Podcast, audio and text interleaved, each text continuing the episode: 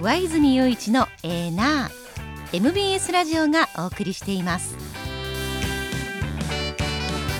石田さんおはようございます、はい、おはようございます。よろしくお願いします。あの自民党のはい裏金問題、ねこれどうなっていくんでしょうね。あのーまあ、気にしてんのは、その東京地検の特捜部が各地の地検からはい応援を呼んでる。かなり呼んでいるという。応援を呼んでる、かなり呼んでるっていうことは、大きな事件になっていくんですよね。はい。で、えーこの今、政治資金規正法の話だけで本当に終わんのか、ん。これをきっかけに、例えばそうあの、えーまあ、がいわゆるガサーというか、はい家宅捜索が、えーまあ、おそらくこれ、自民党にも入るんじゃないかと僕は思うんですけど、ね。うん。はい。まあ、入るとしたらすごいことなんだけども、その時になんか他のなんかこう狙いもあんのか、その辺はちょっとまだ分かんないですよね。まあ本当に捜査中のことですので、うん。全くもって、まあそそのし政治資金規正法だけで十分このお罪に問えるし、罪に問われた議員は公民権停止でもう立候補できなくなります。5年間はね。はえー、えらいことなんですよ。でそれでいうとこう年末年始冷たい留置場で過ごさなあかんのが出てくるのかどうい。か。ああそうですよね。うん。こと、まあちょっとまだ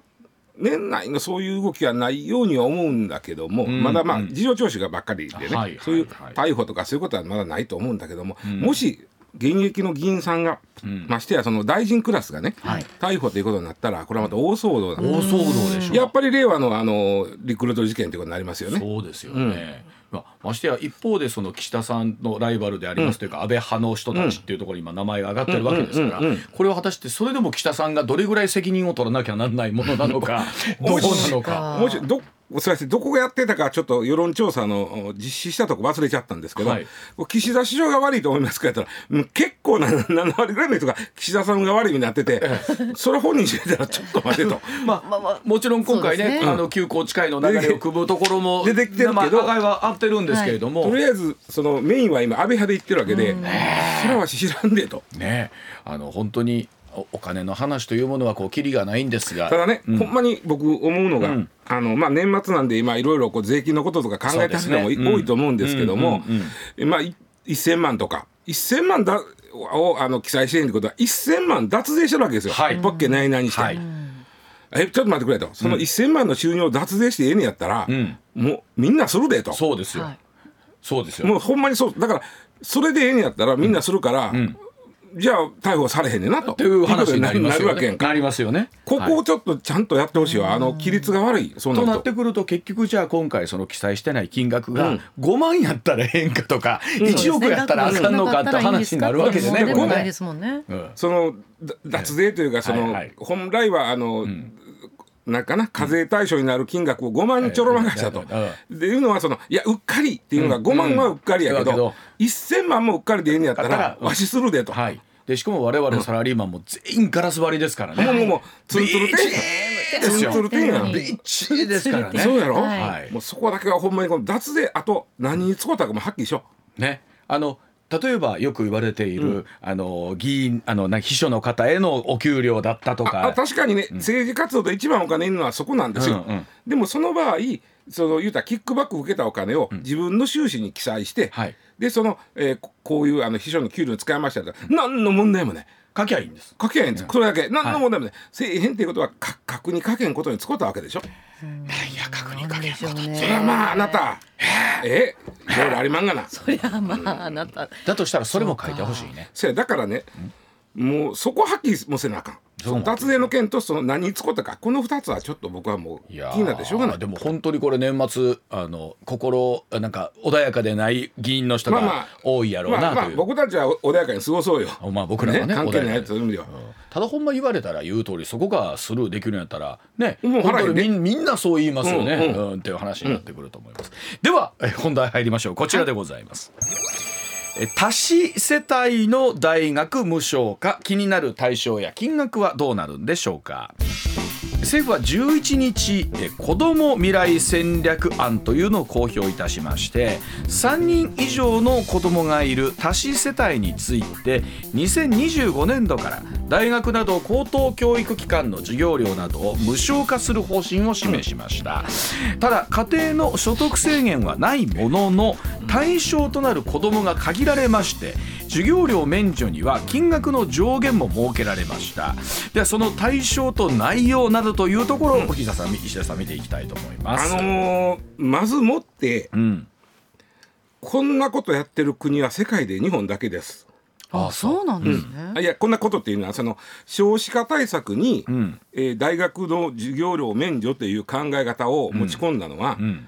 僕は聞いたことがない。なるほど。つまりそうしたら子供を産み育てるきっかけになるという発想なわけでしょ。うん、そうですね。あくまで少子化対策ということ大学がお金がかかるってイメージがあるのでね、聞いたこともないそんな、はい。あの例えば OECD っていう、まあ、先進国34カ国、でこのうちの、まあ、半分かな。17カ国が、まあ、特にヨーロッパ中心なんですけどね、えー大学は無償なんです。うん。えーで、えーそれはね考え方としては、うん、大学を、まあ、含めてそういう高等教育を受けさせるっていうこと受けるっていうことは人間の権利であるとともに、受けた人は、いずれ社会に返してくれると。うん、うん、そりゃそうやな、はいそうですね。例えば全員が全員違うけどやっぱり中にはすごい人がおってすごい発明する人もおれば、はい。ね、例えば僕らの健康に役立つことを考える人もおる、それは高等教育を受けたおかげじゃん。あります。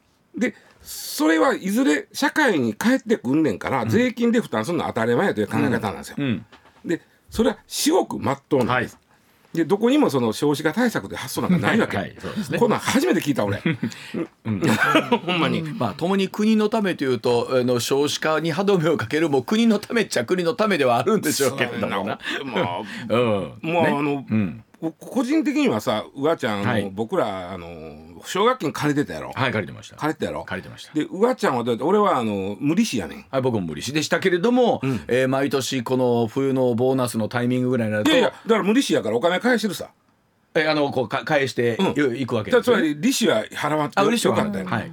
無利子や。無利子です。月ね僕4万円弱ぐらいあったんよ、で年間にしたらもう40万ちょいあはい、るわけ僕も多分年間でそう何かのね、それ形で、借りてて返しましたよ、はい返しました。けどもう返しました。無利子ですよ20年間、はい、4年で借りたらもう20年で返すねんから5倍に薄めた期間でうん、返すけどその間利子使えへん。本来ならそこに金利はついてても、まあ金利がついてるタイプのものもねありましたよね。でも僕らの時は無利子多かったじゃないですか、これめちゃくちゃありがたいありがたでしょ僕これで十いいと思うんですよ。全然これでええのに、今あの無利子少ないからね、うん分からん。でまあ、一番問題なのは子供が3人おるとお無料にあの大学大あのに入学金と授業料全どうも全部じゃないな、ん。国立に合わせてるんで私学とか行くと全部じゃないけど、まあまあそれでもあの私学で大体70万ぐらい年間あの出してくれるわけやから、大きいですよ。大きい。大きいよ。大きいですよ。はい。うん。まあ、今の私学暖房するのか知らんけど全部じゃないよな、全部ではないですけど、うん。うん。それでもやっぱりうちもやっぱり子供が2人とも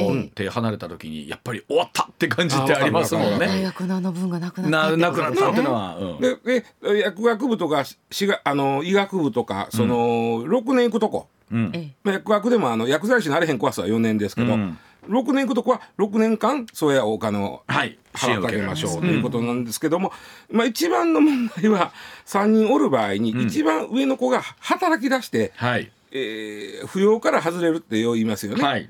えーお父ちゃんの健康保険の、お非保険あの、に入ってなくなる。はい、はい。僕らでも最初から会社入ったらまずそうやったよな。はいそうです。な。そうなると、えー残り2人はもう免除されません。これが分からんのよな。だから子供が3人という設定じゃなくなるってことですよね。そうなんです。だから4人おる子の場合は、上2人抜けるまでは免除なんですよ。はいはいはい。4人おる家庭は、はい。上2人が抜け扶養から外れたら、め残り2人は免除じゃなくなるという妙なルールやねこれ。なんかもう年子じゃないとなんか。だから現実的に 大学生以下うん、の人たちが3人いるという前提ですよね。それとその花3人とも大学生でう受けようとすると、うん。4年以上離れてあかんわけよ。ですよね。うん。一番上と一番下が第1子と第3子が4年離れてると入れ替わっちゃうんで大学が高校生の子がいてもダメなんですよね。え？いや高校はかめへん。高校生がいても構わへんですか3人が大学やったらええんですけど、ううち1人でも就職しちゃうと残り2人はもう大学生でも対象はなくなななくなるんでするんですよね。ということは4年は、まあ、4年丸っぽ4年丸々4年はは離れてたらん。入れ替わるわけやから、うんうんまさにうちはそのそうですよね。あそう。まあ、3人子供いませんけうんど、うん。あそうかそうか。4つとか5つ離れてるので。そうでしょ？はい。だから僕最初このニュースを見た時にね3人以上の子供がいる多子世帯について、えー、と無償化というこの言葉が踊った時にですよ、なんだと。これは3人目が生まれて3人目が生まれた時点で、はい。極端に言うと、ええ。この子たちは全員大学が、それならわかる。あの、そ無償化なの今かと。も頑張ろうと思います。だとすると、はい。めちゃくちゃいいじゃんと、ね、と思ったんですけど、そんな甘くはなかったんです。ね。それやったらね、うあの分かるし、松川さなんそれなら若干その、はい。お少子化対策になる化にはいかもしれ私もちゃんと頑張って少子化対策しようと思いますもんね。ない。ね、うん。でもそうじゃないとなったら、はい。うんえー例えばこの制度ができたから今2人いてはる人が、よしもう一もう一人作って、やけどその間方と6年空いてるぜって、はい。うん。もう下の子6歳になったで、うん。言うたうんら3人でならへんわけやから。そういうことですよね。被らないですもんね、うん。その大学の間だから変な言い方ですけどかなり計画的にん。3人を、えー産みましょうと、はい年次も考えて、はい。うん。産ま産まないという言い方もない、今後はそう家族計画を立てないと、今ね、うん。ざっくりお子さん1人っていう人が半分です、はい。お子さんある人のね、はい。で2人っていう人が38%、ん。3人以上っていう人は12%なんですよね。12%うん。でその時に、その38%の2人の人が一番損するんですよ。損って言い方おかしいけど、じゃないですか。はいいや損って言い方おかしいよ、はい子供さんいてはるのは幸せなこと受けられないってことですそうよね。そういう意味ではあのあのそうですよね。そしたら今から作る人は3人はとこやけど2人が一番損やとなったら1人をチョイスせえへんかと。あお金かかんねやったら。結局一人になっていきますね。これ少子化にする対ダメじゃん。策じゃんこれ。って思ってまうねこれさあの例えばね東京都もね、はい。ほら、えっと高校の教育無償化とかうんうんうん。あったじゃないですか、はい。で大阪も今それに向かってうん。やってくると、本当にこの教育ってね、うん。住んでる場所とか、うん。子供の数とかによって、なんかこの人は恩恵を受けられるとか、そうでないとかってなるのもいやいかがなものかというのは思いますよね。全国的に高校はもう無償化になったらええなと。いやむしろそっちに行くべきやと僕も本当そう思います。あと言ったら小学校中学校の給食費ぐらいただにせえよ。ああもう全然そう思います。思うんだけどね、はいそっちに金使えないそれやったら若干少子化対策になるように思う、でまあ例えばねさっき言っただ医学部一番上の子が医学部行ってる子は、ん。6年下の子6年離れとっても大学ただなるわけ、はいはいそうですね。でも4年生大学やったらそうならんとした時に、うんうん。一番上の行ったね先で下が恩恵を受けるか受けへんが決まるってそんな妙なほな医学部がいいのかって。無理ですよね。な、はい。おかしな話ないやろ、でもっとおかしいのが、これ面白いのがね進学先次第ではね無償化になれへん場合があるっていうのがあって、ざっくり言うと定員はばっかり起こしてる大学に行った子は、無償化しないと。だからどこどこでもええっちゅうわけじゃないっていうことなんですよ。過去直近3年間全部定員の8割未満やったら大学に行くんやったら、金出さんっていう話なんですよ。うん。でそのリストを公表すると。公表する、これはどういうことかというと潰したいねそういう大学をこの,、うんなんかこの国はそんなイメージですね。うんだってそういうことでしょ、そこ行ったらただなれへんやったら。行く必要ないやん、はい。うん。潰したいに、で結構これが一番したかったんちゃうかと思うわけ俺ほどな。えーこれ。これそれこそこの子ども戦略未来会議なる人たちもん。いろんなことを考えたと思うんですけどうんうんうん。これはいや通りまっかね？みたいな話はならないんですかね？お先生それはいい案ですね。みたいになるんですちょっかねともう最初の話に戻すけど、こんない別な少子化対策やってる国日本だけやでもうちょっと違うやり方これないですか？なそうだだから僕は一番ええのはそ高の校無利子の、はい。まあ、大学に関してはね、はい。無利子の奨学金の枠をガサッと増やす。あ。それはいいと思う。これはだからあの自分で働いて会社とその代わり大学で勉強したらいずれまあね社会に返してくれると思うから利子は取らんわと。それでいいやん。あのーなんだろうな。例えば今扶養控除のね、はい。枠とかと子ども手当の分もそうですけど、仕組みがね、うん。とにかく複雑でそうやねんそうやねん。あのなんていうの？どこにどうやったらいいんだろうとかっていう、そうやなん。かね攻略本誰か出してもらえませんぐらいの感じになってません今。継ぎはぎやからやったところでまたつ継ぎはぎにせなあかんくななるんやけどでねで結局なんかえ俺ら今それもうだいぶうちなんか手離れてるからあれで,、ですけど松川さん世代とかなんて、そこ考えるよね。そうですね。これうんもらえるのもらえないのっていうのもすごくこう微妙なラインで聞かれたりとかもだったりするしてますし絶対に、うん。あの人気岸田内閣の人気落とすだけのせ 政策やで。あんたがほんま。ほんまに。よく言われますけど減税にしても例えば消費税減税みたいな全員が分かりやすいもんとか。今回もね、その所得低いところには、あのお金またはいはい。10万渡すで、はいそれはそれよろしいで。よろしい。だけど所得低い世帯は、本当にどういう世帯なの？おっしゃる通り。あのほぼほぼ半分以上はん。資産持ってるとこやで、そうです。あつまり高齢者やけど働いてへんけど、十分の貯金と蓄えとある、かはい家やで。ちゃんとそれ調べてからに調べてへんがそうですね。もうそうすると本当にしんどい。働いて、税金も払うて、もうカツカツやって人には一銭もいけへんのやったら、うん。岸田さん切られていくよ。言えとくけどほんまに。ほんまに。だからあのややればやるほどやっぱりこの不公平感みたいなね。そうそうそうそう。私は恩恵ある人、うん私ない人になってしまってることが多々あるなというのを本当感じますけどね。うん。はい。では6時40分続いてこちらでございます。ベネズエラの大統領ガイアナの領土獲得へあらゆる行動を取ると宣言したというお話でございます。この南米はベネズエラのお話なんですが、独裁職を務める反米左派のマドロ大統領が隣の国のガイアナ領エセキボをベネズエラ領に組み込むということへの賛否を問う国民投票を実施しましてこれ賛成が95%を超えたということでねマドゥーロ氏はですね4日エキセボの領有権獲得へあらゆる行動を取ると宣言をいたしました、えガイアナ政府はマドゥロ氏がエキセボ併合を目指していると見て今度は警戒を強めているということなんですが実はこれがウクライナやパレスチナに次ぐ新たな紛争の火種にはいどうやらなっていきそうだと。来言って年えーウクライナあパレスチナに続く第三の紛争が起こるとしたらここです。ほもうままただねあのちょちょっとねあのツッコミどころというかおお笑いっぽい要素もあってね、へーうん。えーまずこのベネズエラじゃどこなんかというとこからいくと、南米の一番てっぺんです。わかりやすく言うと、はい。えーカリブ海に面したてっぺんです。であのここはね、ものすごい面白い国でえー今ねうん。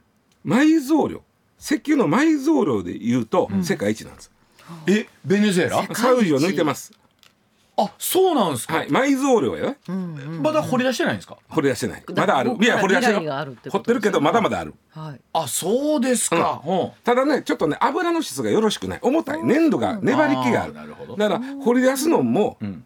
まあ、分かりやすくとさらっとしてたらチルと水は出てくるけど、はいはいなるほど。ドロッとしてるから。あのちょっとシェイクみたいになってますよね。そうそう。吸うのにそうそう。吸うのにちょっとちょっと上等の濃いシェイクみたいな。はい。ででそれを抽出お金かかるし抽出ししたところでさらっとしてる方がガガソリンが要素入ってるわけ。あーまあそれわかりまあ、そういう意味ではあまり質のいいもんではない。ただ量は世界一あるよ。ああそうですでかここねかつて、えーアメリカが第二次世界大戦終わってからアメリカがアメリカとあのベネズエラの石油資本が組んでガンガン儲けた。よへえガンガンもうウォーム。でところが一部アメリカ主導でや,、ね、やった前から、あもうアメリカってさえげつないから、そういう時はもうその組んでるやつには儲けさせる。うんうんうん。ね。で、えーそのためにこう規制緩和自分たちがどんどん儲けなあかんから、うんうん。規制緩和したり外資をこう外国資本をどんどん入れさせなあかんから、そういう政治を変えていくわけや。はいなるほど。そうするとアメリカと組んでる人はすっげえ恩恵がある恩恵あるけど、組んでへん人はうん。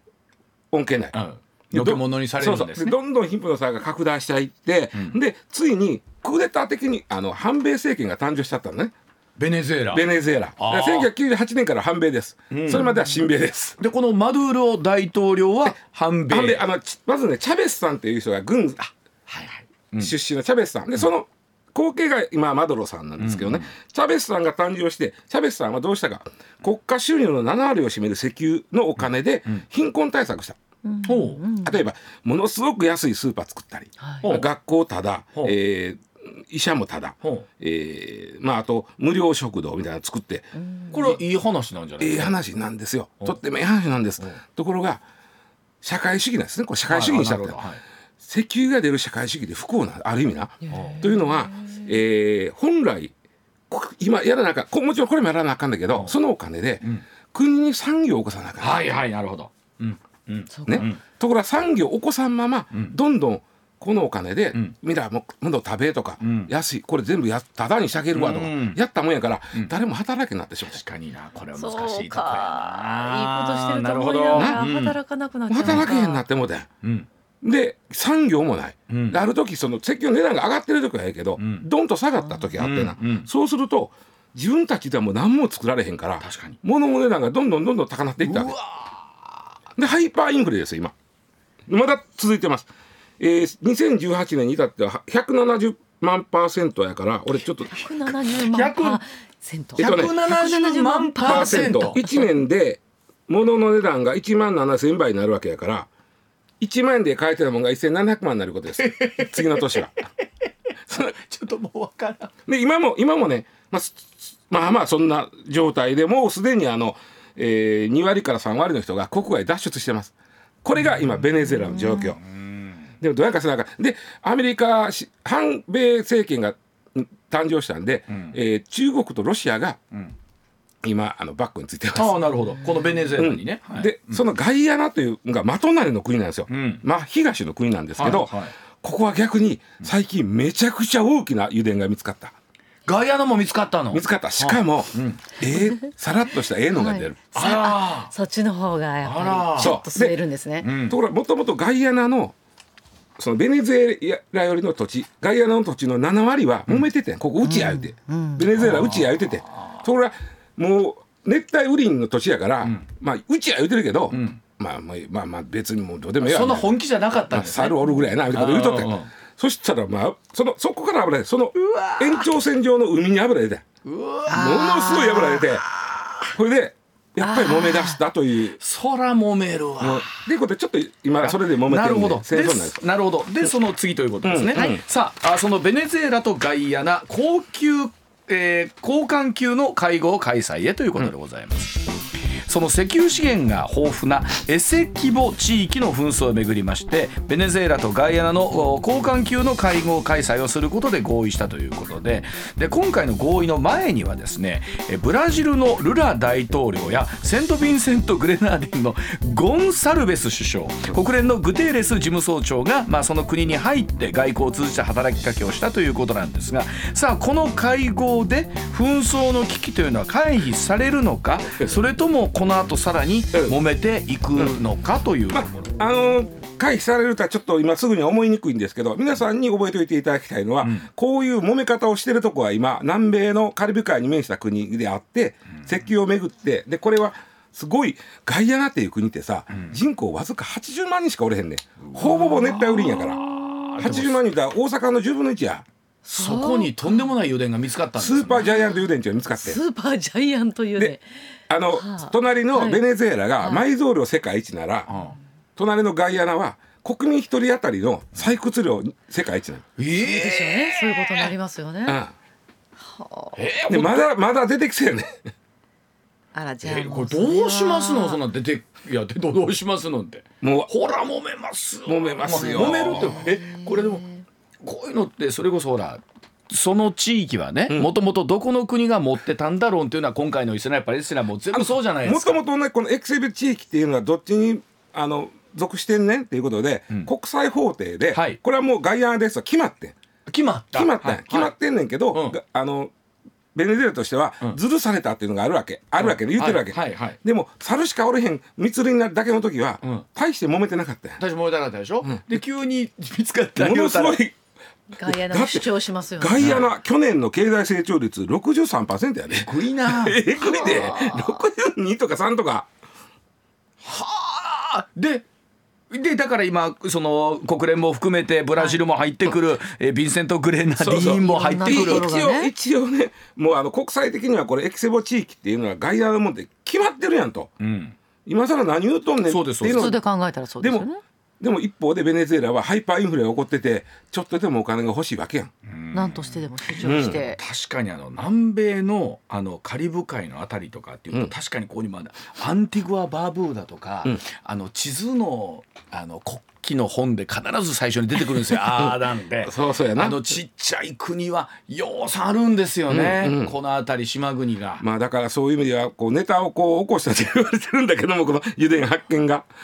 これって例えばどどうなんやっぱりその石油が産出されていくと当然国としてはこう富むわけですよね。だからねさっきのあのあのベネズエラがお陥った、ん。あの働けへんだからそうそうそうそう。これはあの資源国の罠と言われてるんですけどうん。このガイアナとて資源国の罠に陥る可能性があるわけ。ますよね。うん。だからこの隣のあの持ってただの意思として隣の国が失敗しよったから、ん。やっぱりこのお金でん。国の産業を育てようとなったらええねんけど、はい。とりあえずは南米でも一二を争う貧しい国なんですよガイアナ。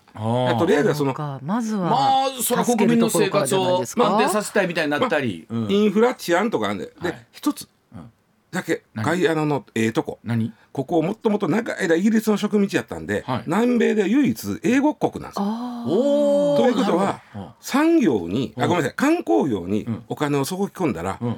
観光地にはなりうります。確かに。な。るほど、例えばそういう産業を育てないたら、このお金でね、うん。あのベネズエラの二の舞にはなる可能性は低いけど、のただまあ今そのあ一つ救いはね、ベネズエあごめんなさいガイアナの油田、75%アメリカのもんなんですよ。あてかお金出してるのは、はいはい。採掘量なるほど。はいあのはだ採掘権うんで採掘量をガイアナに払ってる、うんうん。で25%中国なんですよ。ほう。だから中国がガイアナの採掘権を25%持ってる以上、んベネズエラとすぐに衝突はせんやろ。ああなるほど。隣はベネズエラがバックあの中国中がバックについてるし。そこだけちょっと救い。これはただどうなんですか？その年が明けた時に、その若干その一触即発感っていうのがまだあるっちゃあるんですか、うん、ただちょ本当特殊なのがその、えー石油で失敗したベネズエラと石油で成功しようとしてるガイアナの違いですよ。結局でも20 19世紀から21世紀にかけても、結局油の取り合いなんですね。そうそう変わらないですね結局はねすごい。はい、えーではお知らせ挟んでさらに続けてまいります。上泉雄一のエーナー MBS ラジオがお送りしています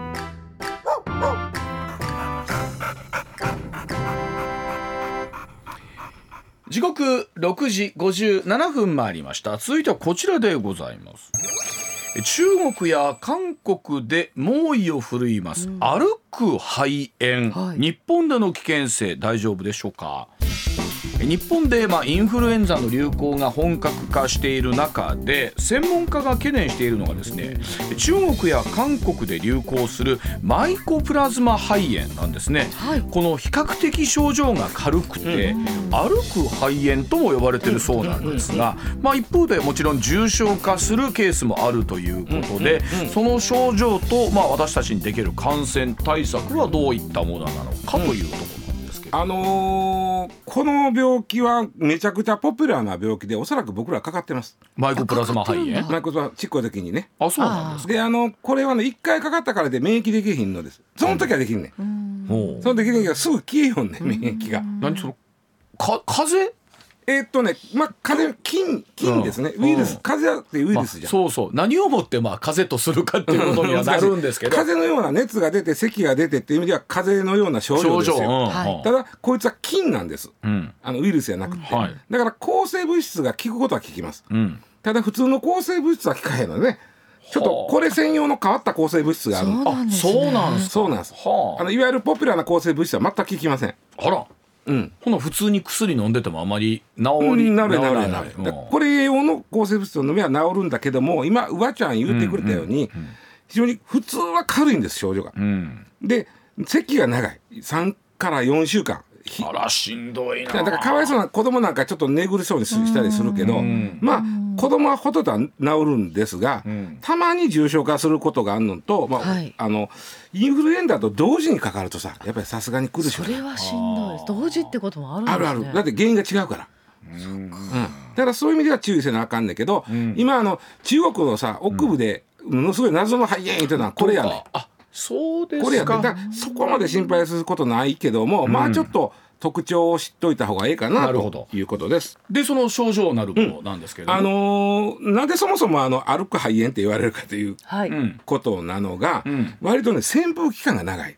うん。あじゃあもう気づいてない間に。2, 週間かかってから2週間か3週間してから症状が出てくる。でしかも基本的に症状がそんなに重くない、うん。咳は出てるけど、うんうん。で大体ね8割までがあの14歳以下の子供なんですよ。うんかかんの、はい。かかりやすいってことですか、そまあ、その理由は分からへんけど、はい。こうやっぱ子供の方あはのなんていうかな。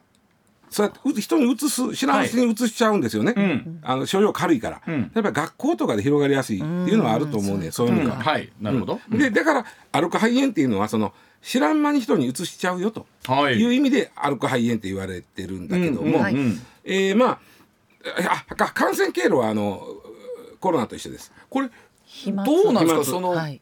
風邪がなんかちょっとしんどいな熱続くな、うんうんは病院行きます。今だったらきっと、うんえ調べときましょうかと言って、うんうんインフルエンザだコロナ見るじゃないですか、うんうんうん。そのタイミングで、えっとこれはあこれはマイコプラズマ肺炎ですねって分かるもんなんですこれはおそらくレントゲン取らな分からへんでしょうな。肺を見ないとわからないあこれねあのん古くは異形あの異なる形。はい。異形肺炎って言いとったんですよ。僕ら僕が記者になった頃は。うんうん。でそれはねレントゲンで取った時に他の肺炎とは違う影が出るからなんですよ。うんうんうん。逆に言うとあこれ異形肺炎やって分かるような。病院に行くと先生方はこの席はちょっとうん。レントゲン取りましょうかみたいなお話に、あるかもしれんし本人が元気やったらね、もうこんなん日にち薬ですわ。っていう場合もあるし、うん。でしんどいんやったらじゃあこの抗生物質飲んでください。っうんていうこともあるし、うん。まあその人次第やと思うんですよね。はあ。でこれね面白いのが、昔ね異形肺炎って言われてて、ん。その後に僕らがちょうどねそれこそうーんとねソウルオリンピックの頃はい。流行ったんですよ。1988年、うん。うん。その頃はねオリオリンピック病言われとって、ええ。それなんなんだ。なんでか言うたら、はい。不思議と4年に1回の周期で発生してた。でそれがたまたまオリンピックとシンクロしてあて、ったってことですね。で今はねもうシンクロしてないけどもやっぱりでも来年 オリンピックやなとどうしても僕ら思ってしまうんだけど。これあの今それこそインフルエンザはかなり流行ってるんでしょ、うん。流行ってますがねそうです急閉鎖みたいなのそうも含めてで新コロナは今まあ。あこれめっちゃ少ななってる今少なくなないですね。あんまり効かなくなってきた。で一方でやれ最近は溶連菌だとかなんとかとある中ではい。まあ冬になると必ずこの感染症というのは空気も乾燥してるのでね。えーどうしてもまあ流行るわけなんですけれどもその中ではこれは予防のしようというのはもうこまめなマスク。あもう全くコロナと一緒、はあ。うがい手洗い。うがい手洗いをして。もうマスク、しかないのとおまあその、まあ、持病のある人肺に持病のある人は気ぃつけなあかんよ。そうですね、うん。肺だけど炎ですから。まあそうだね元気なお子さんそこまでその神経質になることもないのかなっていう気もするけど、けどまあ万が一ねうん。あのーマイコプラズマ肺炎って診断されてお医者さんがじゃあこれ飲んでくださいと。いう抗生物質を出しはるんですよ。それ用の、ん。マイコプラズマ肺炎用の。はい。でね元気やらから子供って、うん。これ例えば1週間分渡されて、はい。3日目でもうええわって、ん。やめてもらうやっちゃうんですね。とかあると。それはよろしくないんでやっぱあ薬が処方されたものは最後まで。り飲み切ってからの中の菌をちゃんとはい。もう自分で殺してるとこもあるんだけどね、うん割とあの軽い症状の人が多いから、うん。うん。なるほど。だそうでございます。飲飲み切らんとね。はい、まああのそれこそなんかネットニュースとかを見てると謎の肺炎がみたいになってきて、なんかあのうコロナのことがあるので、ついついまあ怖くなりがちですけれども、あのコロナみたいに思っちゃいますもんね。これにかかったら何日間必ず学校を休んでくださいという規定はございません、なので、まあ、元気になったら学校行けよ。受験シーズンでもあったりしますんでね。あの引き続きご注意いただきたいいます。なあのち防御法はマスク、うがい手洗い。一緒です。まあ、ただそのマイコプラズマ肺炎なるものも今、あー流行っているということ。必で要以上に怖がらず。はい、お気をつけいただきたいと思います。上泉雄一のエーナー MBS ラジオがお送りしています。取れたてピックアップニュース。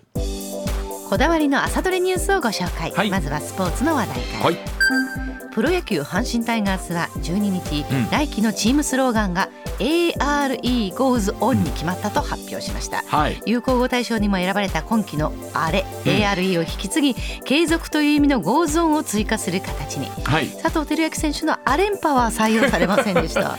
あのちの方 Goes on が実はあの岡田監督のオーンを実はオマージュしてるんじゃないかと。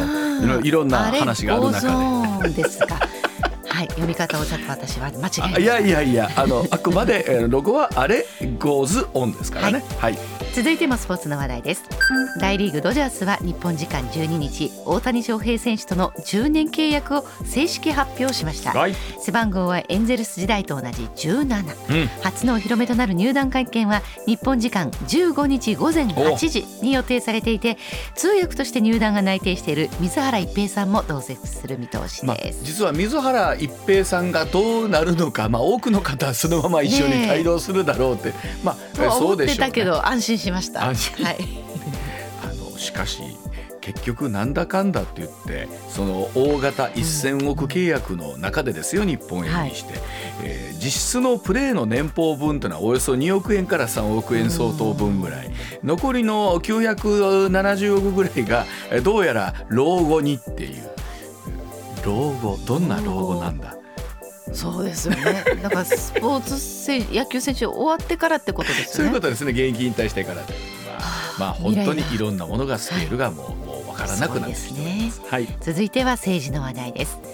自民党5派閥による政治資金パーティー収入の過少記載問題で岸田首相が会長を務めていた岸田派高知政策研究会でも実際に集めたパーティー収入よりも少ない金額を政治資金収支報告書に記載していた疑いがあることが関係者への取材で分かりました。うん。東京地検特捜部もこの事実を把握し所属議員側へのパーティー収入のキックバックがあったかどうかなどを慎重に調べているとみられます。まあ、国会が終わりますと今度は一斉にということにおそらくなっていくんでしょうけれども、一体どんなふうに明日以降ねん。なってるんでしょうか。本当に全くもってこれ捜査のこともありますので、読めないところありますがもちろんその閣僚の交代というのもあるんですけれども本当に年末にかけてえらいことになってくるんじゃないですかね。はい。続いての話題はこちらです陸上自衛隊郡山駐屯地に勤務していた元自衛官の五ノ井里奈さんへの強制わいせつ罪に問われた元自衛官3人に対し福島地裁は12日いずれも懲役2年執行猶予4年の有罪判決を言い渡しました、三浦貴明裁判長は周囲に多数の同僚がいる中で被害者の人格を無視し宴会を盛り上げる単なるものとして扱うに等しい行為で性的羞恥心を著しく害する卑劣で悪質な犯行だと述べましたやはりこうお名前とそして顔を出しての告発ということですからこの意味は非常に重いですよね。そうですねあの再発防止なんていうのはもうそんな軽々しいことだだけではなくってということだと思います。人もっと大きな問題だと思います。はい。続いての話題はこちらです個人情報の紐付け誤りなどのトラブルが相次いだマイナンバー情報の点検結果が示されおよそ8206万件の登録情報のうちおよそ1万6000件の紐付け誤りがあったことが分かりましたその上で岸田総理は法令に基づき予定通り現行の健康保険証の発行を来年秋に終了しマイナ保険証を基本とする仕組みに移行することといたしますと述べました、まあもちろんどこかのタイミングでそのいろんなものを DX 化していくという意味でもはいそういうことってのはあるんでしょうけれど、今の段階でまだ1万6000件余り紐付けにね誤りがあるということですから相当まだ混乱はしていくんだろうなという気がしますよね。うん。続いては芸能の話題です吉本興業は12日人気お笑いコンビ和牛の2024年3月末でのコンビ解散を発表しました、はい。公式サイトで水田さんはきっかけは3年ほど前に気の緩みから複数回の遅刻が重なったこととしうん。漫才のパフォーマンスにおいて川西の要求に応えられない漫才への取り組み方について川西との差を感じるようになりましたと理由を説明しました、まあ、あの和牛のお二人ともよくご一緒させていただいて、え本当に面白い漫才されるコンビですしうん。ずっと m 1の決勝に残り続けてましたからね。まあなんかコメントを拝見するだけではちょっとあの驚きというところではあるんですけれども、まあご本人お二人が決めたことですからねはい。こればっかりは。はい、さあそして最後の話題です日本銀行と財務省は12日実業家の渋沢栄一を図柄とした1万円札など3種類の新紙幣の発行開始日について来年7月3日とする発表をしました、はい。5000円札は津田塾大学創設者の津田梅子さん、うん。1000円札は細菌学者の北里柴三郎さんで、はい。紙幣の刷新は20年ぶりとなりねます、、あのそれこそキャッシュレス社会になっていきますからどんな風になっていくのかなんですけども、あのこれ言われておりますがもちろん今のお金も使えますのであのこれがもう急に使えなくなるよなどという詐欺にまだくれぐれもご注意いただきたいと思います